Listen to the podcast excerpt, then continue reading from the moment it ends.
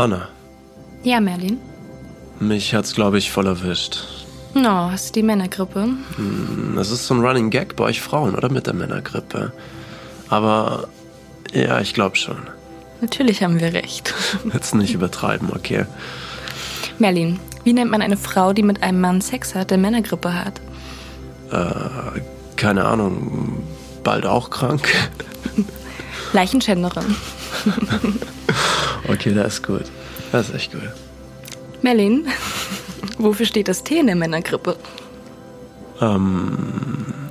Da gibt's keinen Tee, Anna. Tapferkeit. Ach du Scheiße. Ach ja, ich kenne jetzt ähm, auch einen neuen Witz übrigens. Uh, Witz Nummer drei. Yes. Wissenschaftler, Anna, haben herausgefunden Ja. und sind dann wieder hineingegangen.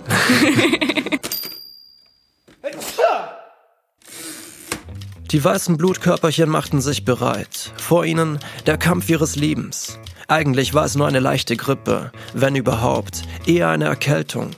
Der Besitzer des Immunsystems hatte eine rinnende Nase, leicht geschwollene Augen. Hin und wieder musste er niesen, doch die Chefetage mit Sitz in seinem Gehirn bereitete die unterqualifizierten Leiharbeiter auf das Schlimmste vor. Keiner von ihnen hatte auch nur den Hauch einer Ahnung, was nun zu machen war. Ein paar legten wahllos irgendwelche Schalter um, tippten wie wild auf den blinkenden Tasten und hofften darauf, dass sie irgendwann den richtigen Knopf drückten. Einer von ihnen kappte aus Versehen die Leitung für die Serotoninausschüttung. Damn, wem auch immer dieser Körper gehörte, er war in einem chaotischen Zustand und das alles nur wegen einer rinnenden Nase. Irgendwann schmiss die Chefetage hin. Auch einige der unterqualifizierten Leiharbeiter verließen ihren Arbeitsplatz. Ein Großteil des Gehirns war nun unterbesetzt. Ja, wem auch immer dieser Körper gehörte, mehr als einfach nur da liegen konnte er nicht, gequält von der Gesamtsituation seiner Existenz, eine Situation, auf welche er keinen Einfluss mehr hatte. Mittlerweile hatten die weißen Blutkörperchen einen Großteil der Gegner besiegt, doch im Gehirn, der Schaltzentrale des völlig erschöpften Organismus, schob man sich die Schuld für das Chaos gegenseitig in die Schuhe. Eine Revolte. Das einfache Volk schien sich zu erheben. Es war an der Zeit, die verkrusteten Strukturen der vergangenen Jahre aufzubrechen. Das Herz, Gehirn und die Lungen waren noch immer eine Bastion der Macht. Hier traf sich die Upper Class auf Lachs und Kaviar. Äh, nein, auf Pest und Malaria. Andere Regionen wie die Achseln, das Steißbein oder dieses fingernagelgroße Muttermal blieben ohne Stimme, ohne Beteiligung. Niemand scherte sich um sie. Das hatte sich nun geändert. Diese kleine Erkältung, diese rinnende Nase, welche den Organismus völlig aus dem Gleichgewicht brachte, bot die perfekte Voraussetzung für eine Wende.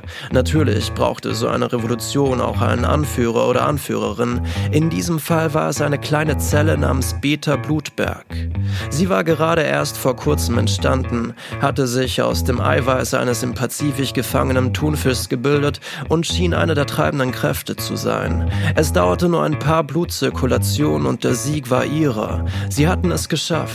Ab jetzt waren die treibenden Kräfte die rechte Achsel, das Steißbein und dieses fingernagelgroße Muttermal. Es dauerte natürlich ein wenig, bis sich der Organismus an diese neue Machtstruktur gewöhnt hatte, doch er hatte es geschafft. Seit diesem Tag gab es nie wieder